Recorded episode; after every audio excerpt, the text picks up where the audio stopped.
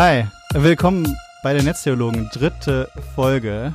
Wir sind Roman und Chris, ein Nerd, Nerd und ein Theologe. Theologe. Und wir diskutieren den digitalen Wandel. Ja, wir erklären euch die Welt. Äh, und ich glaube, wir haben in dieser Folge es geschafft, ähm, deutlich zu machen, warum wir glauben, dass äh, diese theologische Perspektive mhm. einfach scheiße relevant sein kann. Mhm. Äh, und auch eine gute Anwendung auf technischem Gebiet finden kann. Genau, wir haben uns nämlich unterhalten über Fitbit, Fitbit. Fitnessarmbänder, Krankenkasse, Gesellschaft, Ebenbild Zyklus-Apps. ja. Menschenbild haben wir schon gesagt. Genau, das Menschenbild. Was ist eigentlich krank und so und ja, hört's euch an. Ich hoffe, wir waren nicht zu abgedreht. Gebt uns Feedback. Aber ich glaube, es ist gut. Wir sind auf euer Feedback gespannt. Genau. Viel Spaß damit. Wir sprechen heute über Fitbit und Fitnessarmbänder. Biotracking. Biotracking, genau. Was ist denn das eigentlich? Was fängt man damit an? Genau, es geht im Allgemeinen darum, technische Geräte, die wir in irgendeiner Art und Weise indirekt oder direkt mit unserem Körper verbinden und dann sammeln wir da Daten, mhm. so ganz allgemein. Unseren Puls, weiß ich nicht, ob wir schwitzen oder nicht, ja, mhm. äh, vielleicht unseren Fettgehalt, ja, äh, alles, was man sich so erdenken kann. Würde, würden die Apps eigentlich auch darunter fallen? Die äh, Handy-Apps, die das Ganze äh, kontrollieren? Du meinst so diese Schrittzähler und, ja, genau. und Google, Google Fit und so? Genau. Ja, ich denke schon. Also die, die messen ja auch, wie viel Schritte man so geht ja. und äh, werten dann hübsch aus. Äh, du hast äh, dich heute ich glaube, Google nennt das Bewegungsminuten. Du hast mhm. so und so viel Bewegungsminuten gehabt. Ja. Ähm, und dann kann dann, die machen dann so schöne Ziele draus. Heute warst du fauler als gestern, äh, machen wir morgen wieder ein bisschen mehr oder so. Das würde ich schon dazu zählen, ja. Ja. Ich würde erst nochmal kurz sagen, was danach noch passiert. Ja. Also die, diese Armbänder, die zeichnen zum Beispiel die Armbänder oder andere Geräte, die mhm. zeichnen irgendwelche Sachen auf. Mhm. Zum Beispiel meine Schritte, meinen Puls. Mhm. Ähm, und interessant wird das Ganze natürlich erst, wenn ich diese Daten dann auswerten kann. Und dadurch, ähm, also damit die ausgewertet werden können, schicken, mhm. schickt man diese Daten dann irgendwo ins Internet, äh, zu Google oder irgendeinem anderen Dienstleister. Mhm. Und der zeichnet diese Daten auf und kann dann diese hübschen Graphen draus zeichnen und so weiter. Mhm. Ähm, das heißt, das passiert dann im nächsten Schritt, äh, technisch gesehen. Ja, aber nicht alle äh, diese Armbänder sind ja beispielsweise mit dem Internet verbunden. Oder? Ist das äh, ein. Hm, vielleicht gibt es Ausnahmen, aber ich glaube, die mhm. meisten machen das tatsächlich.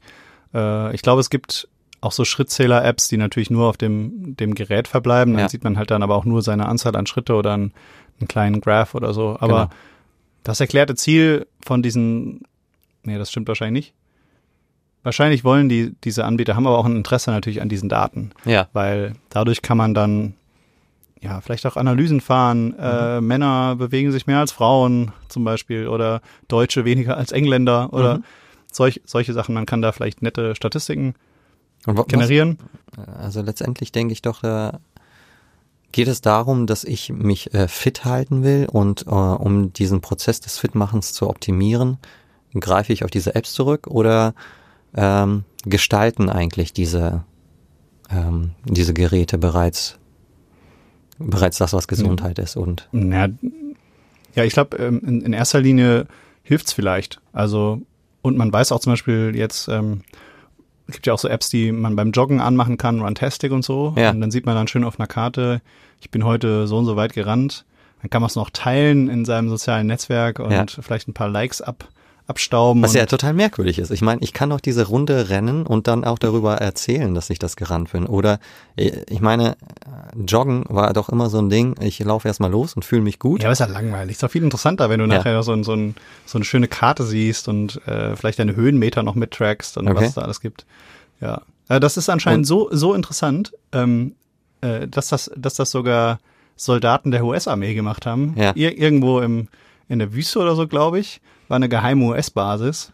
Und irgendwann ist, ich glaube, Fitbit oder irgendeinem so, so einem Hersteller, die hatten das, glaube ich, public. Also man konnte das irgendwie einsehen, Aha. öffentlich oder so. Ich weiß nicht mehr genau, wie der Skandal war, ist schon eine Weile her. Ja. Und dann kam auf jeden Fall raus, ja, wenn da natürlich 300 Leute immer im selben Kreis irgendwo in der, in der Wüste rumjoggen, da scheint irgendwas zu sein. Und dadurch wurde diese, diese geheime Basis dann aufgedeckt. Ja. ja. Das heißt, äh, das wäre dann so ein Fall, wo man sagen kann, das war unbeabsichtigt. Jeder wollte nur seine schöne Route tracken. Genau. Ist aber am Ende dann doch mehr äh, Informationen an die Öffentlichkeit gelangt, als man wollte. Ne? Genau, das ja. funktioniert natürlich im Kleinen auch. Ähm, wir haben natürlich, also ich zumindest nicht, äh, eine geheime US-Basis im, im, im Garten oder so. Ja. Aber ähm, du hast einen Wohnort und den kann genau. man direkt identifizieren wo das Ding startet, wo das Ding endet. Ja, das wäre zum Beispiel so eine Sache, ne? Ja. Also der, der App-Hersteller oder, oder, oder Apple oder Google oder wo man auch immer diese Daten dann hinschießt, die wissen natürlich, wo man losrennt und wo man nachher wieder auf, äh, Mhm. aufhört. Und in der Regel ist das ja dann vielleicht doch das eigene Zuhause. Mhm. Dann haben die halt, wenn sie diese Information nicht sowieso schon haben, wenn man die ganze Zeit mit Standort an in der App äh, rumläuft, äh, dann hätten die die dann auch, ja. Ja. Das sind natürlich so, so, so kleine Sachen. Ja, das ist ja interessant. Also eigentlich brauche ich doch für die äh, für die Messung meiner Gesundheitsdaten oder sozusagen für die Messung meines Fitnesses brauche ich einen GPS-Tracker gar nicht drin. Es reicht ja, wenn irgendwie meine Schritte gezählt werden. Oder funktioniert das nur über GPS? Nö, die Schritte kann man auch so zählen. Das geht, glaube ich, über diese Vibrationen, die man, dieses, diese Erschütterungen, die man Beim hat. Das gab's Laufen. ja auch schon ewig. Ich glaube, ich hatte mal so ein, äh, lange vor der Smartphone-Area, Ja. gab's auch schon so ein, so ein Gerätchen. Mein Handy hatte schon so eine Zählerfunktion. Ja. Das geht. Also kritisch wird's ja auch an dem Augenblick, wo meine individualen äh, Daten oder die Ergebnisse, die ich jetzt beim Joggen oder beim, beim Fitnessmachen irgendwie äh, habe, wo sie verglichen werden mit anderen. Also wo ich sozusagen durch in einen Durchschnitts äh, Menschen eingerechnet werde eventuell. Äh, und dann wird geguckt, ja, entsprichst du dem Durchschnittsdeutschen äh, Renner oder äh, entsprichst du ihm nicht? Beziehungsweise an, anhand dieses Durchschnitts wird auch eigentlich auch errechnet, was fit sein bedeutet. Oder funktioniert Ja. das anders eventuell? Hast du da eine Ahnung? Ich bin, bin ja kein Sportbiologe. Ich weiß nicht, ab wann man fit ist. Aber interessant wird bestimmt für, für Krankenkassen Ja. oder, naja, vielleicht auch andere äh, wirtschaftliche Unternehmen, wenn man, wenn man diese Daten, an diese Daten rankäme. Mhm. Also man sagt, also bei privaten Krankenversicherungen ist es ja zum Beispiel so, dass du nicht mehr reinkommst oder nur mit, Mhm. mit Ausschlüssen, äh, du hast Asthma zum Beispiel. Mhm.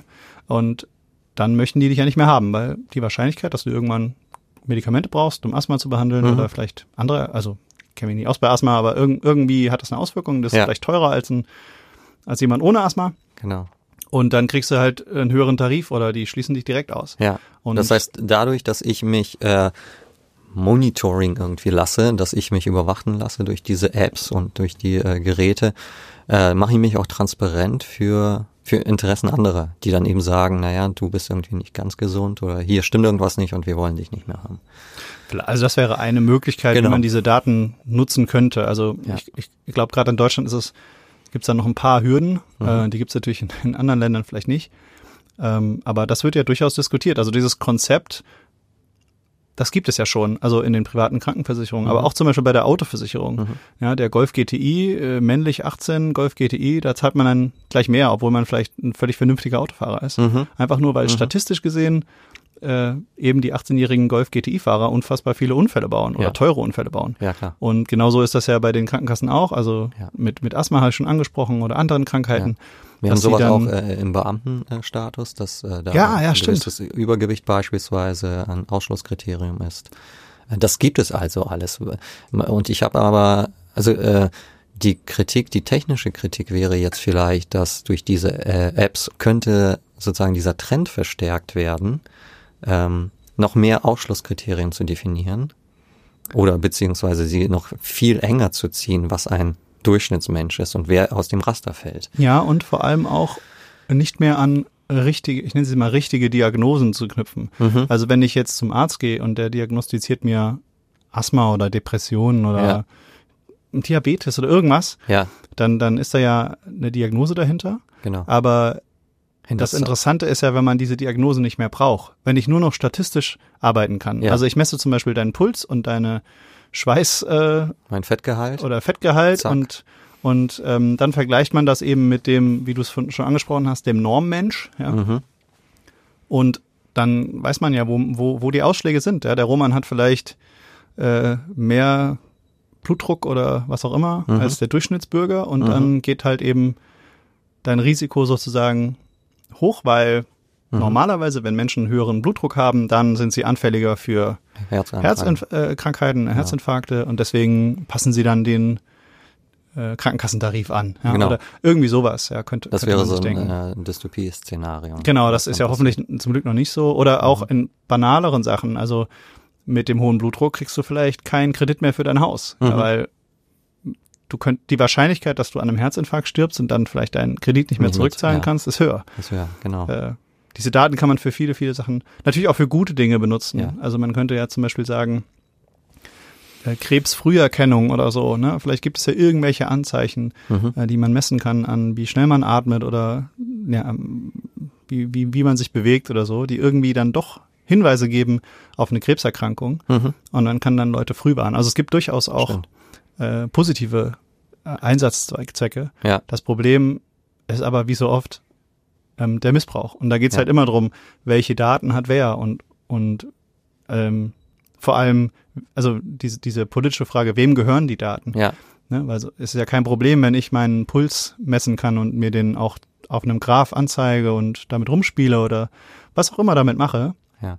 Sondern das Problem entsteht ja immer erst, wenn nicht nur ich diese Informationen habe, sondern eben auch andere, ja, äh, wo nicht ganz klar ist, was sie damit machen. Ja. Wir kommen also immer wieder zu diesem gleichen Thema zurück, Pri Privatisierung der Daten oder Transparenz der Daten tatsächlich, der ja, Umgang tatsächlich. Mit, mit, den Daten.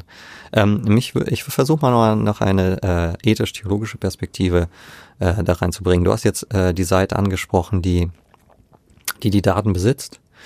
Was passiert denn jetzt aber bei dem äh, Benutzer dieser Apps? Er könnte ja auch auf die Idee kommen oder die Vorstellung könnte verstärkt werden, dass ich eigenverantwortlich für meine Gesundheit bin und für meine Krankheit bin.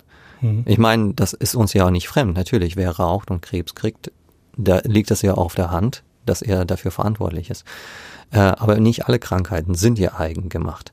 Durch diese, durch die Nutzung dieser äh, Apps und, und der Technik wird aber doch die Tendenz verstärkt, dass jede, dass jedes ähm, Missgefühl oder irgendwie äh, ähm, Krankheitsgefühl eigen, eigen verursacht ist, weil ich mhm. eben nicht heute meine fünf Minuten gerannt bin oder weil ich irgendwie zu fettig gegessen habe, geht's mir scheiße. Das heißt, in deinem Gehirn ist quasi so, ein, so eine Art Schalter, ich habe jetzt wieder Schnupfen, ja. ich bin schon selbst schuld, weil ich habe ja einmal genau. meinen Joggen ausfallen lassen. Genau, mein, meine App hat ja, fünfmal ja. gepiept, Digga, geh laufen. Nee, ich habe es wieder nicht getan. Äh, jetzt habe ich den Schnupfen an der Backe oder sowas. Ja, stimmt. So, äh, ich meine, das ist kein, ähm, das ist, ist kein zwanghafter oder notwendige Verknüpfung, aber es scheint so, dass das verstärkt werden kann. Dadurch. Ja, ja, vielleicht sogar auch in der Gesellschaft dann irgendwann. Ne? Also man sagt, genau. ja, warum soll ich den eigentlich mittragen in einer sozialen Krankenversicherung, wenn mhm. der nie laufen geht? Genau. Ja, äh, ja, ja. ja. Und äh, äh, auf der einen Seite äh, scheint ja von der Gesellschaft ein berechtigter Einwand zu sein, ähm, so etwas zu sagen, denn wir haben ja in Deutschland eben das System, der Krankenkassensystem, wo die Allgemeinheit den Einzelne trägt. Deswegen könnte die Allgemeinheit sich auch erlauben zu sagen, du sollst auch ein bisschen fitter werden, damit wir dich nicht die ganze Zeit tragen müssen. Äh, auf der anderen Seite ist das Risiko, dass die Gesellschaft eben aufzwingt, wie du zu leben hast. Ja. Und ich meine, die, es ist ja eine Sache irgendwie, äh, äh, zu verbieten, zu viel Zucker in Cola reinzustecken. Aber auf der anderen Seite kannst du den Einzelnen nicht verbieten, Cola zu trinken.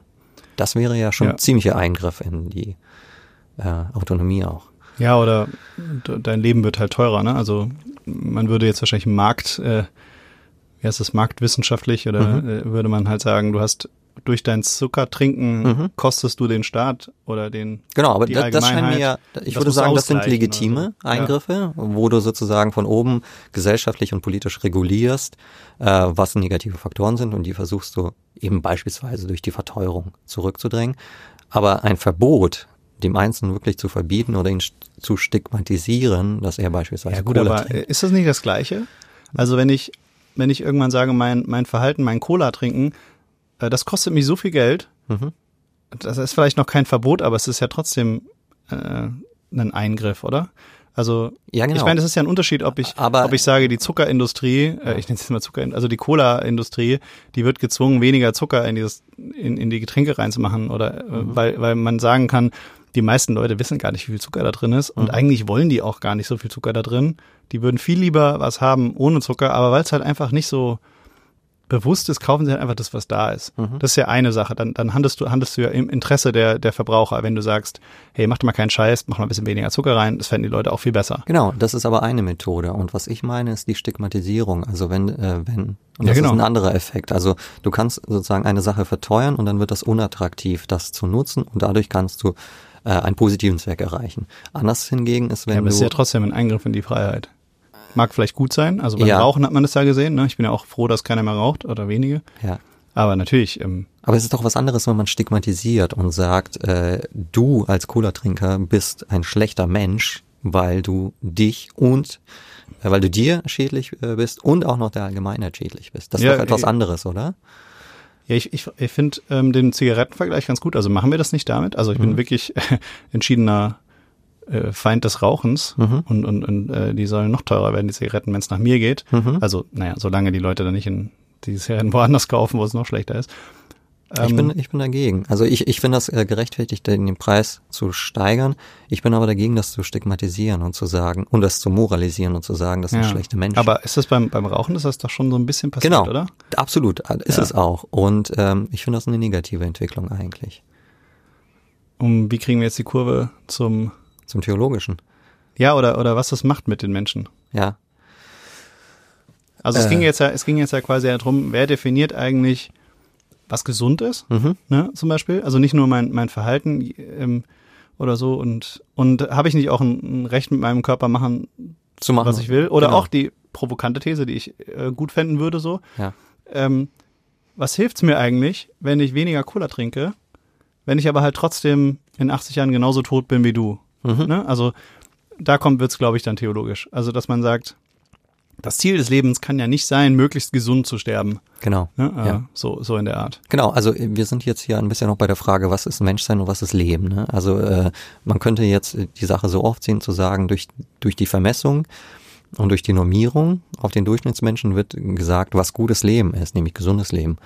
Ähm, warum ist das so? Also ist es christlich äh, richtig, dass nur das gesunde Leben ein wertvolles und gutes Leben ist und kann nicht irgendwie auch ein kranker Mensch, eventuell ein gehandicapter Mensch, ähm, ein absolut christlich gutes Leben haben? Ja, muss er ja, sonst wäre das Christentum ja, könnte man es ja direkt in die Tonne treten. In der, in der Tat, richtig. Ja. Aber äh, ist das nicht, also ich, ich, da würde ich doch die Gefahr sehen in dieser äh, Normierung und ähm, auf, äh, die Reduzierung auf den Durchschnittsmenschen, der eben fit und gesund ist und irgendwie Mitte 30 ist und alles, was da nicht passt, wird gleich ausgeschlossen. Lass uns doch nochmal gucken, ob wir, ob wir rauskriegen, was das mit dem Menschenbild macht. Mhm. Oder auch vielleicht mit dem, was, was das Christentum als, als Kernessenz des Menschseins oder, ne, also dieses, dieses, die Würde des Menschen ist unantastbar. Mhm. Es gibt irgendwie was in dem Menschen, was unfassbar wertvoll ist. Ja? Mhm. Also was das Christentum, glaube ich, ausgedrückt hat mit diesem Ebenbild Gottes Gedanken. Ja? Genau, also wir, wir ja. haben alle irgendwas in uns drin, was ja, was so wertvoll ist, was, was wir nicht greifen können, wo wir kein Ja. Recht drüber haben zu Ja. verfügen. Und vor allen Dingen, was auch nicht definiert ist durch äh, Daten oder durch, Genau. durch Äußerlichkeiten. Nicht? Also Genau. du kannst nicht sagen, irgendwie ähm, jem- jemand, der fit ist oder völlig gesund und nicht gehandicapt, der hat irgendwie mehr äh, Ebenbildlichkeit oder hat mehr Würde. Das würden wir auf keinen Fall sagen. Ja. Das heißt, äh, wir, wir entkoppeln das Menschsein und äh, was, was menschliche, die Menschenwürde von, ähm, von, von Statistik und von den Durchschnittsmenschen.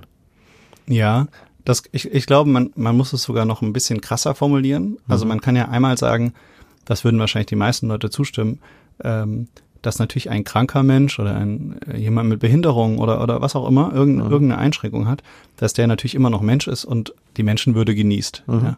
Ähm, viel spannender oder, oder noch spannender ist, wenn man sagt, es gibt etwas, das uns fehlt als äh, nicht Menschen ohne Behinderung, ja, Mhm. äh, die, die nicht krank sind, Mhm.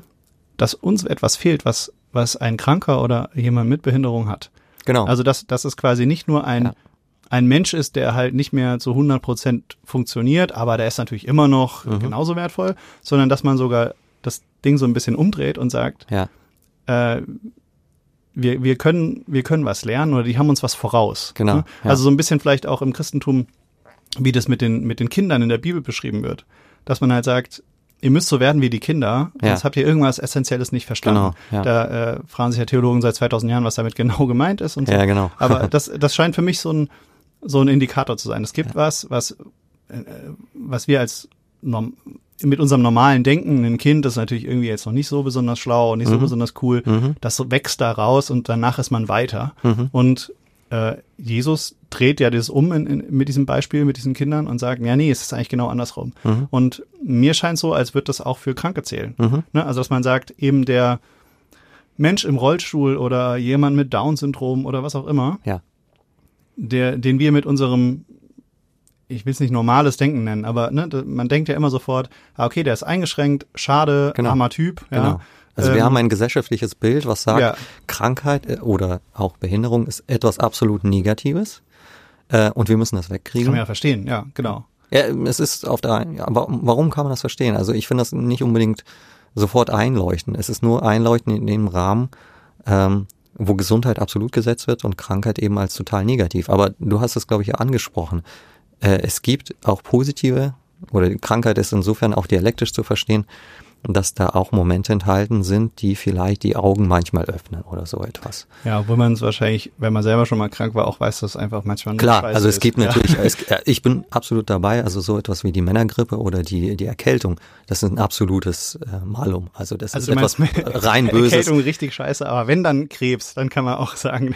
Also es gibt, ich würde jetzt nicht unbedingt äh, einzelne Krankheiten benennen, die etwas Positives haben, aber man kann auf jeden Fall sagen, dass die Männergrippe ein absolutes No-Go ist und da auch nichts Positives drin ist.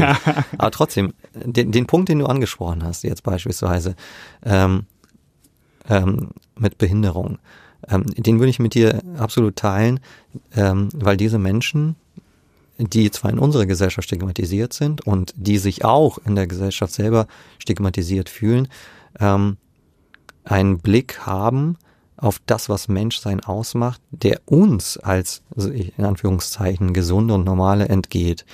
Ja, oder haben können. Also Genau. Nur weil man jetzt eine Behinderung hat, ist man nicht automatisch äh, besser oder so, ne? Also Nein, nicht wir besser, sind ja auch nicht besser als ihr. Sind nur halt, wir sind nur auch nicht besser als die. Genau, sozusagen, natürlich nicht. N- äh, Trotzdem würden wir äh, als Gesellschaft ja immer so etwas irgendwie äh, stigmatisieren und da ist ein Riesenproblem. Aber ich, ich möchte mal ein Beispiel bringen, also was mir irgendwie immer eingeleuchtet hat. Ähm, also die, die alten Griechen haben ja den Menschen als äh, ähm, soziales Wesen definiert.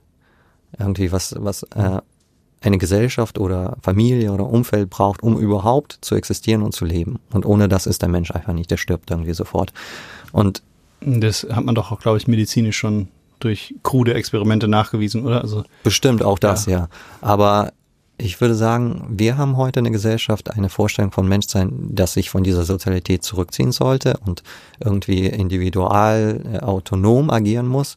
Und alles, was diese Sozialität irgendwie ähm, ausmacht, ist so, so eine Art archaisches äh, Beisein, was irgendwie abgeschoben werden kann. Ich würde behaupten, dass Menschen mit Behinderung, Also das hat auch was mit Freiheit zu tun, oder? Also dass Ja. man sagt, sobald ich abhängig bin von anderen Menschen, genau, dann kann ich ja nicht mehr das machen, was Genau. ich unbedingt will oder genau, so. Ne? Also, genau. So, ja, so ein okay. Bild haben wir. Und ich würde jetzt behaupten, dass Menschen mit Behinderung oft die Erfahrung machen, dass sie absolut abhängig sind von anderen Menschen. Äh, von, sei es von Familie, von Verwandten oder eben auch von der Gesellschaft. Oder technischen Hilfsmitteln. Ja, genau, auch, ja. genau. Und Genau. dadurch aber auch eine Erfahrung im Leben machen, die uns völlig fremd oder auch etwas Negatives ist. Oder verloren gegangen Verloren ist. Ne? gegangen ist, genau. Ah, ja, ja. Ich, ich glaube, also so ein bisschen, ich stelle mir vor, man ist zum Beispiel Diabetiker Ja. und man weiß ganz genau, ich bin völlig abhängig von diesem Insulin. Ja. Und wenn es dieses Insulin nicht gibt, wenn, wenn, wenn, wenn mein Vorrat aufgeht oder wenn es nicht ein äh, die Logistik nicht mehr funktioniert, die mir über die Apotheken Genau. oder wie auch immer man das genau bezieht, das Genau. gibt, dann bin ich verloren. Also genau. oder ich bin sterbe. ab, ja. abhängig von der Gesellschaft. Ah, Genau. okay. Und dass, dass, dass natürlich wir alle in einer gewissen Weise eine Abhängigkeit haben. Und sei es nur vom Atmen. Also wir müssen, wir sind ja darauf angewiesen, Ja. dass äh, bei jedem Atemzug, ne, also das, was auch mit, Ja. mit im Alten Testament ja, Ja, dann. ja, ich wollte darauf hinaus, Ja. dass, dass diese Abhängigkeit, die du jetzt bei diesen Diabetes-Menschen beschrieben hast, ähm, wir würden in der normalen, oder in der in Anführungszeichen normalen Gesellschaft das eigentlich verurteilen und sagen, das ist etwas Negatives. Dieser Mensch ist abhängig, er kann alleine nicht. Ähm, und das ist etwas Negatives, was aber total absurd ist. Warum sollte es negativ sein? Es ist genau das, was Menschsein ausmacht. dass wir abhängig sind. Nämlich, Ja, dass wir ständig abhängig sind von allen Dingen. Nur wir als nochmal Anführungszeichen normale äh, verleugnen das und äh, schieben das irgendwie weg, während Ja, wir Menschen leben mit Behinderung eigentlich- gezwungenermaßen diese Erfahrung machen Ja, wir müssen. leben eigentlich in der Illusion, ne? Also Genau. ich, hatte, ich hatte mal einen, einen Pastor, der gesagt hat, Kontrolle ist eine Illusion und, und Hilflosigkeit ist der Normalzustand. Mhm. Genau. Und ich glaube, das stimmt. Also Ja.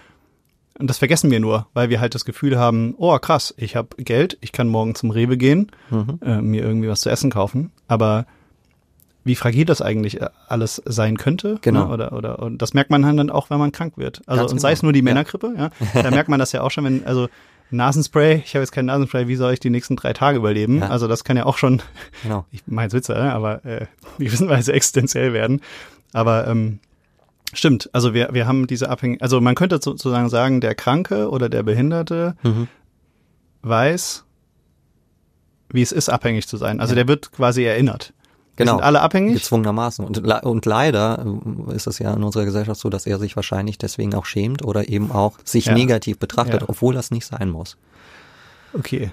Ähm, aber interessanterweise, um hier nochmal die Theologie reinzubringen, ich würde sagen, dieses Abhängigkeitsverhältnis, das hat ja Schleiermacher beschrieben mit, äh, ähm, mit, mit diesem Satz, dass der Mensch un Schlechthinnig, glaube ich. Ne? Schlechthinnig abhängig ist von Gott. Also diese Erfahrung der schlechthinigen Abhängigkeit ist für Schleiermacher ähm, die Vorstellung, dass das Religion ist, dass das die Gotteserfahrung ist.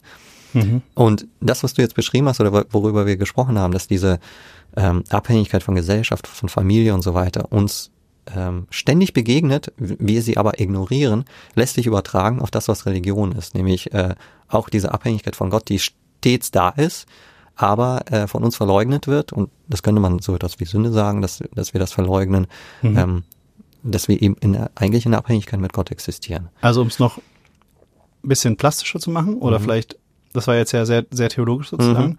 Ich finde ähm, hilfreich dieses Bild, was ich vorhin sagen wollte, mit dem, mit der Kehle im Alten Testament, die ja. für das Leben steht. Ja. Und wo, wo man das Gefühl hat, hat, ich weiß nicht, ob die so gedacht haben, aber die Leute damals, die hatten quasi dieses, dieses, diese Abhängigkeit mehr im Blick durch dieses Atmen ne, mhm. oder das Essen, dass man quasi sagt, mein Leben das Wort, hebräische Wort für Leben ist ja quasi die Kehle. Genau. Weil alles, was ich zum Leben brauche, atmen und, und ja. essen, das muss da irgendwie durch. Ja. Und was ja auch Geist bin, heißt. Ja, und ich bin völlig abhängig davon. Mhm. Ne? Also wenn, sobald da äh, keine Luft mehr durchkommt, mhm. dann halte ich es keine zehn Minuten aus als Mensch. Ne? Dann bin ich tot. Äh, genau, diese, also das, das, diese Abhängigkeit ist eben nicht nur für den Gläubigen von Gott, sondern ich glaube, die ist mhm. einfach fundamental erfahrbar für alle Menschen, egal ob sie jetzt glauben oder nicht. Mhm. Einfach nur durch dieses durch dieses Atmen, mhm. ja, äh, von dem wir völlig abhängig sind. Ja. ja. Da würde ich gerne noch einen kleinen Übergang machen. Also äh, dieser Atem und die Kehle, das würde ja im Griechischen Pneuma heißen, also das, was Geist heißt.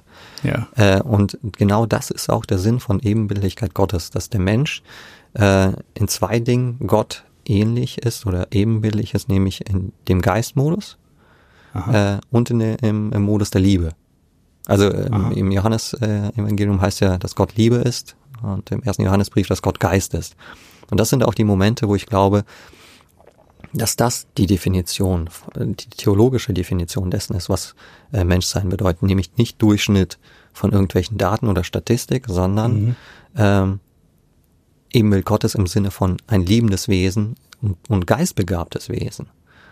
Ja, das musst du mir nochmal erklären. Also es gibt Geist, also was wolltest du jetzt sagen, was uns quasi zu Lebenden macht oder, oder wie, wie? Nein, ich wollte darauf hinaus, was uns zu Ebenbildern Gottes macht. Nämlich okay, zwei Aspekte, einmal die Liebe und den Geist. Okay. Weil einmal, das nämlich ja. die Charakteristika sind, beispielsweise im Neuen Testament, äh, wie Gott charakterisiert wird, durch Geist und Liebe. Okay. Und, und du meintest jetzt, um wieder den Bogen aufzuschließen zu dem Technischen, mhm. wenn wir, wenn, wenn quasi diese ähm, Biotracking, Wearables und diese ganzen Geräte, die, die uns überwachen, mhm. wenn die am Ende dazu führen, oder die Gefahr wäre, dass sie dazu führen, mhm. dass der Mensch mehr definiert wird durch die Fakten. Genau. Ja, also und wie schnell ist mein Puls und wie absolut. atme ich und wie viel Fettprozent, äh, wie viel Prozent Fett habe ich in meinem Körper. Ja. Dass das am Ende mehr gilt als als dass er ein liebender Mensch ist. Ja. Ne, man okay. könnte man könnte ja. ja sagen, jemand, der schlicht und einfach einen zerbrechlichen Körper hat, vielleicht übergewichtig oder untergewichtig, aber eigentlich ein total liebender, in der, also in der Diakonie, in der pra in liebenden Praxis arbeitender Mensch ist, ähm, der, der würde nach christlichen Vorstellungen genau das verkörpern, was eigentlich Menschsein mhm. bedeutet, nämlich aufopfern für den Nächsten. Äh, er würde für sozusagen exemplarisch für den Menschen steht, aber er ist körperlich eigentlich krank, eventuell. Würden die Statisten ja, ja, okay. sagen. Er passt nicht ins Normbild genau. rein oder, oder und, und ja. schon haben wir sozusagen zwei äh, Menschenbilder oder ja, einmal das christliche Menschenbild und einmal das gesellschaftliche Menschenbild, was vielleicht eben durch die Technik verstärkt wird, die total gegeneinander laufen. Mhm. Was auch noch sehr bitter ist mit, mit diesen mit diesen Daten, die man sammelt, es kam jetzt raus ein Skandal mhm. über diese Zyklus-Tracking-Apps für Frauen. Ne? Also wann habe ich meinen Eisprung, wann mhm. habe ich meine Tage und so weiter. Damit sind meine fruchtbaren Tage. Mhm. Benutzen das viele Leute? Ich glaube schon. Ich ja. glaube, wir sind beide keine Frauen, ne? deswegen ja. nutzen wir es offensichtlich nicht. Ähm, wir sollten auch, auch super mal sagen, dass wir beide auch nicht gehandicapt sind und deswegen etwas vielleicht überheblich über Dann entschuldigen wir uns dafür. Wir ja. uns dafür, Aber ich hoffe, wir haben es äh, sensibel genug rübergebracht. Ja. Äh, wir reden jetzt genau über Zyklus-Apps, auch wenn wir eigentlich nicht so viel dazu sagen können als Männer. Aber datentechnisch könnten wir was dazu sagen. Es gab mhm. nämlich einen Skandal, der kam jetzt raus, dass eben viele von diesen Zyklusdaten bei äh, Facebook gelandet sind. Mhm. Ne? Das heißt, diese Apps haben diese Daten irgendwie weitergegeben.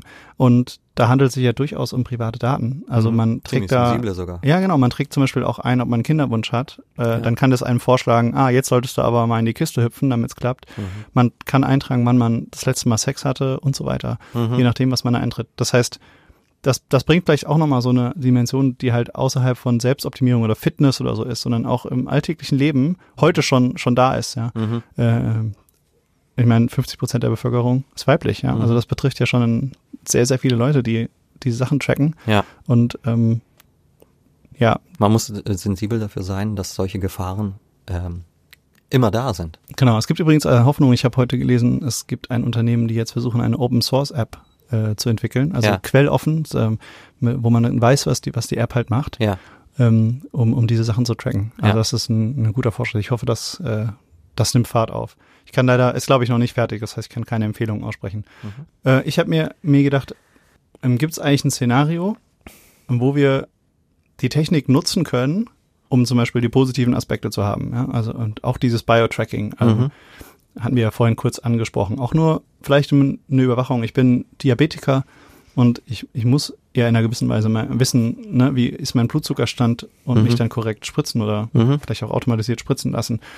Und vielleicht macht es auch Sinn, dass mein Arzt diese Daten dann irgendwie kriegen kann. Absolut. Und ja, klar. Ähm, äh, kann man, kann man, gibt es eine Möglichkeit, das technisch umzusetzen? Mhm. Mhm. Also dass das vielleicht ohne diese Schauerszenarien mhm. klappt. Mhm. Und da würde ich sagen, ja, das kann ich gleich kurz erklären. Mhm. Aber war das nicht auch die Idee der elektronischen äh, Krankenkassenkarten? Ja, dass man ja, dort ja, eben die ja. Daten.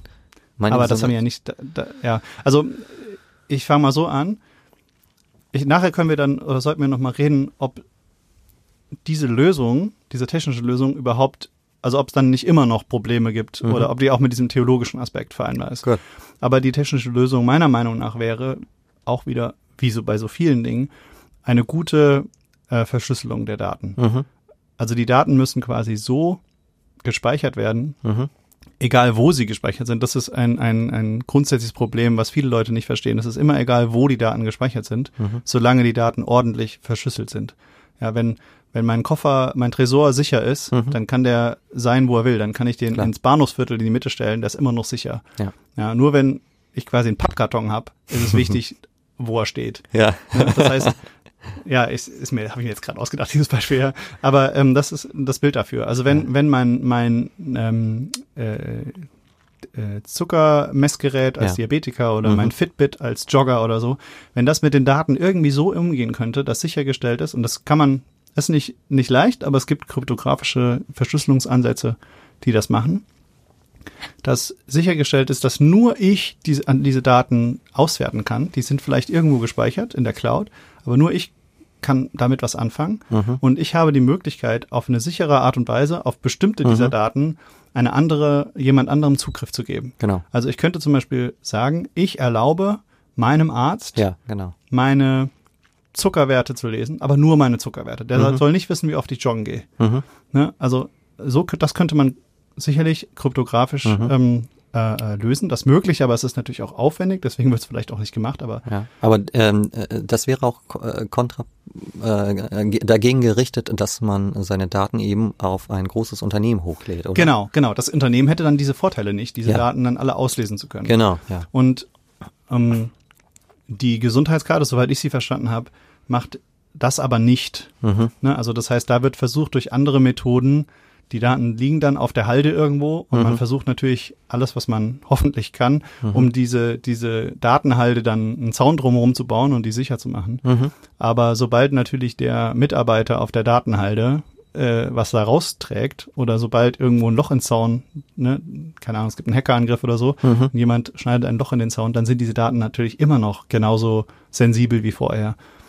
Ähm, das heißt, diese Ansätze sind auch mit der Gesundheitskarte, soweit ich sie verstanden habe, nicht gelöst. Mhm. Da muss man noch ein bisschen Hirnschmalz äh, reinstecken. Ja, aber letztendlich, aber, aber ja, äh, um das nochmal äh, auf ein anderes technisches, äh, äh, technische App mal zu übertragen. Also du könntest dir vorstellen, äh, eine gute Fitness-App wäre so etwas wie äh, WhatsApp, wo du dem Arzt persönlich sagst, ich habe jetzt 12 äh, Prozent äh, irgendwas. Äh, Und das kannst du ihm direkt mitteilen. Ist das der, der Ansatz? Und das ist eben ein verschlüsselter Kanal. Äh, Ja, ich, nee, ich glaube, es muss nicht unbedingt der Kanal sein. Man könnte auch die Sachen so verschlüsseln oder meinem, oder ich übergebe meinem Doktor sozusagen einen Schlüssel Mhm. und mit diesem Schlüssel kann er in die Cloud gehen Mhm. und sich dann die Daten abholen, die, für die der Schlüssel passt. Mhm. Vielleicht wäre es eher so. Mhm. Ja, aber auch ein verschlüsselter Kommunikationskanal ist natürlich immer, das gibt's ja heute schon, Ja. ja. mit, mit äh, manchen Signal zum Beispiel, diese, diese Messenger-App, die halt verschlüsselt kommuniziert. Ja. Äh, da gibt's auch, auch schon Möglichkeiten. Aber ich meinte eher dieses, man, man gibt Schlüssel aus, ich gebe meinem, Genau. meinem klar. Doktor einen Schlüssel, auf diese Daten darfst du zugreifen, vielleicht auch nur so und so lange. Mhm. Ja. Dann verfällt dieser Schlüssel wieder. Also Mhm. eher auf diesem dachte ich's. Mhm. Wo ich jetzt noch hinwollen würde, also ich glaube, das wäre, mh, dass bei vielen tatsächlich Datenschutzproblemen wäre das eine Lösung. Mhm.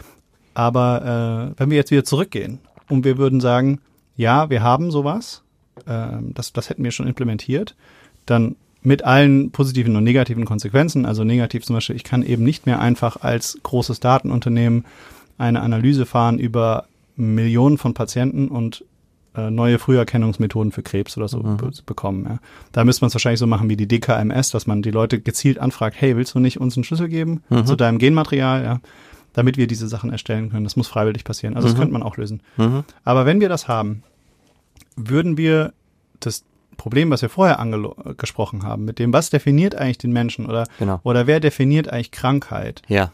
würden wir das In die, in damit in, lösen in den Köpfen Genau. oder in unserer Gesellschaft oder wäre es eigentlich das Gleiche, nur dass wir halt sicherer mit den Daten umgehen? Nee, überhaupt nicht. Ich, denn dein Vorschlag äh, scheint ja dahin zu gehen, dass eben nicht die Masse äh, der Daten und der Statistik bestimmt, was Gesundheit und äh, der Durchschnittsmensch ist, sondern jeder individuell. Denn ich Ja, persönlich so? entscheide doch, was ich übergebe. Ja, und ich- ich dadurch die steuere. Äh, Ja, ich ich. habe die Kontrolle über meine Daten. Genau. Aber, und ich glaube nämlich, wir würden es nicht komplett lösen. Ja, Mhm. es wäre immer noch ein besserer Zustand als jetzt Mhm. und technisch gesehen wäre das auch, auch meiner Meinung nach sehr gut. Mhm. Aber wir haben ja immer noch das Problem, dass es Durchschnittswerte gibt.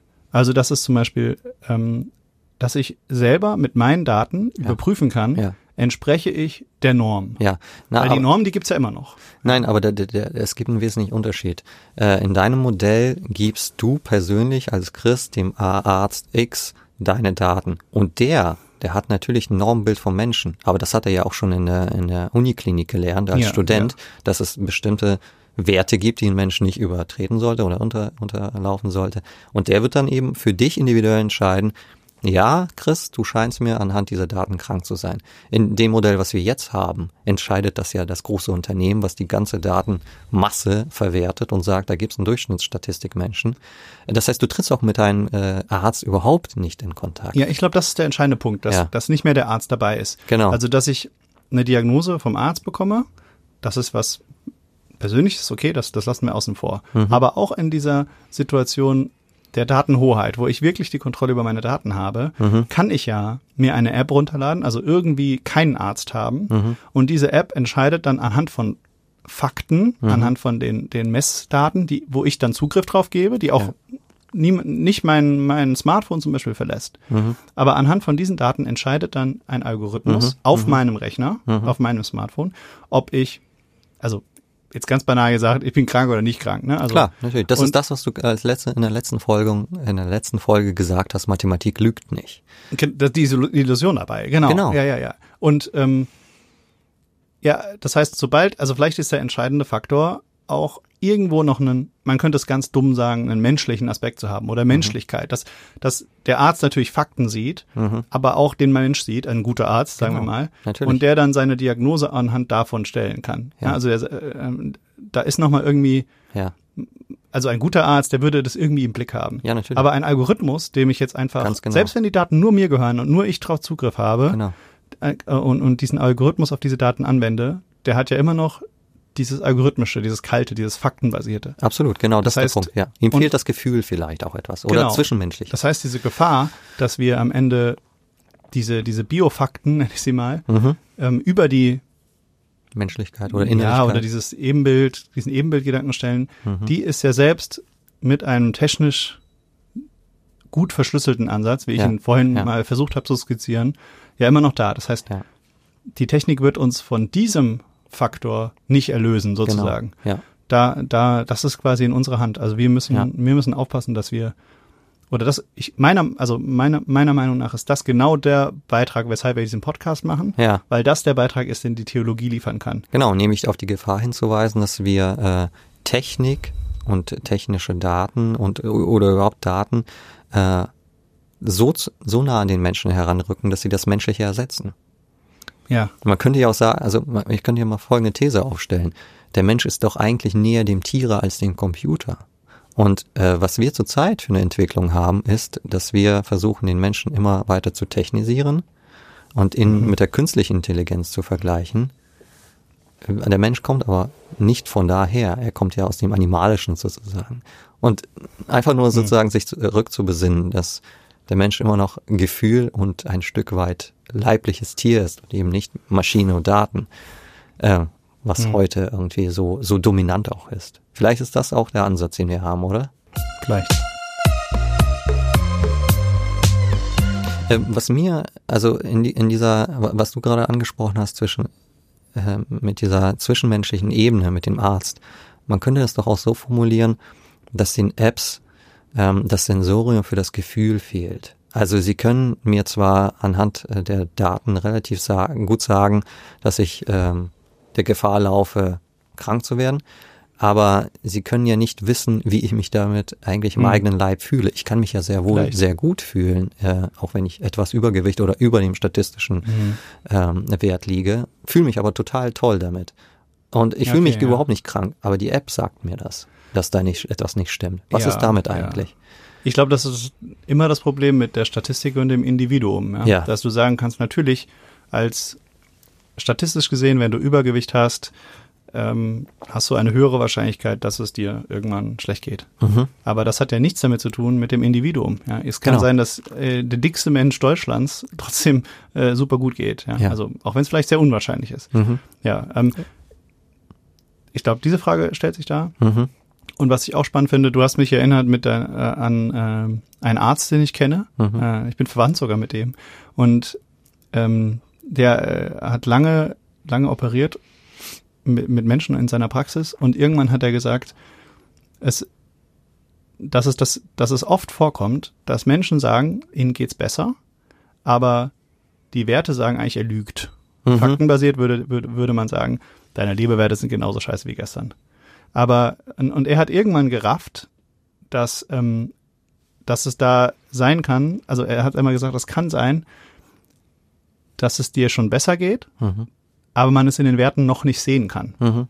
Na, also es ist quasi die Gewichtung. Mhm. Ja, ähm, und, und im Prinzip, ja, ich, ich glaube, alles, was wir besprechen, geht so ein bisschen in die Richtung, welchen Stellenwert haben halt quasi diese Biofakten Ja, ü- genau. über wer ich bin, Ja, genau. ob ich krank bin und so weiter. Und man muss, glaube ich, immer gucken, dass man da das, das hilfreiche Werkzeug behält. Ja, Mhm. also natürlich, wenn ich halt irgendwie, keine Ahnung, schlechte We- Leberwerte sehe, dann ich bin kein Arzt, ja, aber da, das ist wahrscheinlich irgendwas nicht in Ordnung und Mhm. vielleicht muss ich irgendwas anpassen oder Mhm. irgend, vielleicht sogar eine Operation oder Medikamente genau, geben. klar, sowas ist das ist ja, das ist ein relevant. Hilfsmittel. Ja, Aber es ist, es ist sozusagen nicht die, die, das, was am höchsten äh, steht. genau, das ja, kann nicht sozusagen. die Normierung unseres ja, ja, Lebens sein, das einzuführen. Ja, vollkommen richtig. Ich habe noch einen Gedanken, den ich noch reinstreuen will. Ja, hau raus. Kannst du noch? ja, ein bisschen geht noch. Ja? Ja. Ähm, ich habe mir nämlich überlegt, äh, um jetzt mal richtig hardcore ähm, Theologisches was reinzubringen. Wir haben ja mit der äh, Vermessung unserer Körperdaten und unserer Fitness haben wir auch so etwas wie eine, eine Logik auf das, was eigentlich unser Körper an und für sich ist oder sein soll. Man könnte ja sagen, ähm, da musst du erklären. Ja, man könnte ja sagen, dadurch, äh, dass ich äh, meinen Körper fit halte und ich habe jetzt die technischen äh, Highlights und die Technik dazu, ähm, diesen Körper fit zu halten, füge ich mich gesellschaftlich und ähm, als Individuum in einen Prozess ein, der vielleicht so etwas wie, wie eine kapitalistische Logik beschrieben werden kann. Also ich mache meinen Körper fit, mache meinen Körper gesund und eigentlich richte ich nur meinen Körper oder meinen Leib dem Arbeitsprozess zu. Also ein bisschen dieser Optimierungsgedanke. Genau, die Optim genau der Optimierungsgedanke nicht als Selbstzweck, sondern ich optimiere ihn ja wofür eigentlich? Ja für die Arbeit. Ob das ja, jetzt geistig ja, okay, okay. oder eben auch körperliche Arbeit um, ist. Ja, ja. Genau, ja, okay, und ist das genau. nicht sozusagen einfach nur ein Ausdrucksmittel, also äh, überhaupt diese ganze Fitnessgeschichte, ist das nicht Ausdrucksmittel eben dieser Verwertungslogik, die ja, wir ja, oft was haben? Ist, für was brauche ich meinen Körper eigentlich? Genau. Dumm gesagt, ne? Ja. Also, also ich meine, ja. äh, ich fühle mich so wie ich bin relativ wohl und ich mache sehr wenig Sport. äh, was man sieht. aber ähm, sozusagen, sobald ich das Armband anlege, würde mir gesagt werden, mach mal ein bisschen mehr, damit du, aber warum eigentlich? Ja, damit ich besser arbeiten kann doch, oder? Ja, das auch. ist so ein bisschen, was ich am Anfang angesprochen habe, ne? Also was bringt's mir, wenn ich gesund sterbe, sozusagen? Genau, ja. ja. Und äh, von dieser Perspektive würde ich mal äh, darauf gucken, was äh, sagt eigentlich so das Neue Testament oder äh, wie, okay. wie, wie ist das mit dem christlichen Leib? Ja, hau raus, bin gespannt. Ja, und da ist mir jetzt irgendwie die Idee gekommen, ähm, wir haben das Abendmahl und dort wird ja auch der Leib Christi angesprochen, nämlich in der Form, dass Christus sagt, hier ist mein Blut und mein Leib für euch vergossen, für euch dahingegeben. Mhm. Das heißt, ähm, also ganz runtergebrochen wird hier der Leib in den Dienst des Nächsten gestellt oder eigentlich übergeben äh, seinen Jüngern, seiner Gesellschaft, seiner Kirche. Moment, also der Jesus übergibt seinen Körper. Genau. Seinen Jüngern oder uns als seine Kirche. Genau. Und was heißt das? Naja, es heißt jedenfalls äh, nicht, dass er seinen Körper für sich behält, ah, ja. für seine Optimierung behält, für seine Arbeit behält, sondern ihn komplett in den Dienst stellt, äh, in den diakonischen Dienst stellt sozusagen. Ja, also man könnte sagen, er hat ihn halt geopfert, ne? Also er hat sich ja, umbringen lassen. Das, genau, das ja. könnte man auch so formulieren. Ähm, da, von, von, dieser Perspektive finde ich, äh, gefällt nochmal so ein Blick darauf, was eigentlich äh, Leib, Leiblichkeit christlich bedeuten kann nämlich äh, eine Leiblichkeit, die nicht verwertet wird für einen bestimmten Zweck, sondern die äh, geopfert werden kann, die in den Dienst gestellt werden kann äh, für den Nächsten oder eben auch für die Gemeinschaft, für die Kirche. Das heißt, das christliche Leibbild oder auch das mhm. christliche Menschenbild äh, fokussiert sich ja super stark auf diesen Diako Diakoniegedanke. Gedanken. Also ich, es klingt so ein bisschen so, du, als würdest du sagen wollen, das Beste, was einem Körper passieren kann, ja. ist sozusagen äh, sich zu verschleißen oder ja, zu genau. verschwenden für Am, irgendwen anders. Ja, genau. So, absolut, genau, das ist wunderbar ausgedrückt. Und ich glaube, wenn wir sozusagen auf das, was Christus im Abendmahl formuliert und auch was er in der Praxis gelebt hat, wenn wir darauf gucken, dann ergibt sich dieses Bild sehr stark, finde ich. Ja, ich, ich finde, es würde in einer gewissen Weise Sinn ergeben, ja. weil, weil man sagt, dann ist es eben, ne, dann sterbe ich eben nicht gesund, mhm. sondern dann sterbe ich völlig verschlissen. Mhm. Ich habe aber ich weiß aber warum, so also genau. ganz blöd gesagt. Ja, genau. Aber ähm, da sind wir natürlich dann ganz schnell in dieser, auf einer anderen, äh, auf einem anderen Leistungsebene. Mhm. Ja, Und zwar? Ähm, äh, dass wir uns nämlich dafür optimieren, ja, um, um deine Worte vorhin äh, nochmal aufzugreifen, ja. eben möglichst viel Output zu generieren für das Soziale. Aber warum sollten wir das? Also was ist, ähm, ich verstehe zwar, dass, dass, dass diese Gefahr da sein könnte, äh, aber wir haben ja kein Vorteil dadurch, dass wir uns mehr verausgaben oder weniger verausgaben für den nächsten. Also äh, deine Logik würde ja nur laufen. Ja, aber man könnte ja da sein Gewissen zum Beispiel, dass man sagt, ich bin, ich bin immer noch kein gut genuger Mensch. Genau. Und dann laufen wir sozusagen auf die Werkgerechtigkeit hinaus. Dass ja, du, ja, das ja, Werkgerechtigkeit genau, dann, würde ja bedeuten, dass du etwas leisten musst für Gott, damit du bei ihm anerkannt bist. Und je mehr ja. du bei Gott leistest, desto besser bist du bei ihm anerkannt. Ja, das ist ja und, auch äh, Blödsinn. Genau, das ist Blödsinn. Und deswegen würde ich sagen, zieht dein Argument nicht, denn man, äh, Naja, aber das ist, was heißt Argument? Also ich, ich bin gespannt, wie du das lösen willst. Mhm. Also wie kriege ich, wie kriege ich das hin, dass ich mich nicht mehr selbst optimiere, dass es nicht nur um mich geht, mhm. dass ich, dass es um den anderen geht, um genau. Nächstenliebe. Ja. Aber wie, wie kriegt man das hin, ohne eben doch wieder in dieses Leistungsdenken auf der anderen Seite zu verfallen. Weil das finde ich, finde ich wirklich ein gar nicht so einfaches Problem. Ja, absolut, ähm, klar. und, und dann kommen die einzigen Lösungsmöglichkeiten sind immer so, ja, du musst erst auf dich selber aufpassen, äh, ne? Und wenn du dich selbst liebst, dann kannst du deinen Nächsten lieben und so. Und Mhm. das sind so diese üblichen Sachen, die befriedigen mich, aber nur so halb. Also da ist Mhm. natürlich was Wahres dran. Aber ich bin gespannt, ob du da nochmal einen anderen Blickwinkel hast, wie man da rauskommt. Also ich finde es schon, das ist ein wichtiger Punkt, dass du gesagt hast, äh, die Selbstliebe muss auch mit der Nächstenliebe gekoppelt werden. Ich würde das auch gar nicht trennen. Ähm, aber ich würde das dadurch lösen, ähm, dass ich wieder auf dieses protestantische äh, Prinzip der Rechtfertigungslehre komme oder Rechtfertigung im Glauben, dass ähm, die nämlich besagt, es ist eben nicht relevant, wie viel am Quantum ich leiste, sondern ähm, ich bin vor Gott durch Christus oder ähm, bin ich anerkannt ähm, und in dieser Anerkennung, dass, dass er mich angenommen hat, dass Gott Ja sagt zu mir, ohne auf meine Leistung zu schauen, äh, in dieser Anerkenntnis bin ich so beschenkt, dass ich eben meinen Körper und mein Leib verschleißen kann am nächsten, Ja. ohne ein Quantum anzugeben. Das heißt- Denn das Quantum ist für Gott völlig egal. Er sagt Ja. das Ja unbedingt zu mir. Ja, das heißt, es sprudelt aus mir raus, Genau. sozusagen. Also Ja. meine, ja. Und ich darf sozusagen in der Rechtfertigung im Glauben muss, muss ich mich nicht dem opfern und zu sagen, ich muss mehr geben. Ja. Nein, diese Logik ist, ist zerbrochen, weil Christus das, weil Gott Ja sagt, unbedingt, ohne das äh, ein Maß. Ja, mir ich äh, bin, bin da voll bei dir. Ja. Äh, ich sehe das ganz genauso. Aber es bleibt natürlich dann, das müssen wir auch nicht jetzt lösen, Mhm. aber es bleibt natürlich immer noch so ein bisschen dieser, diese Frage, wie viel, wie viel muss ich mir jetzt auch mal in den Arsch treten? Ja, äh, Klar, um genau, um das eigene. Gewissen hast, ja. du, hast du vollkommen recht. Das, ja, oder, äh, äh, es muss, äh, weil man könnte sich ja jetzt äh, negativ darauf zurückziehen und sagen, ja, ich muss ja eigentlich auch gar nichts mehr machen. Das Ja, Ja, gilt genau, unbedingt, genau, genau. okay, dann muss ich mich auch gar nicht verschleißen, so banal gesagt. Klar, ähm, da würde ich sagen, das Maß ist dann auch wieder ins eigene Gewissen gelegt. Oder? Ja, ich, ich glaube auch, der, der Trick muss irgendwie sein, dass das, dass du so,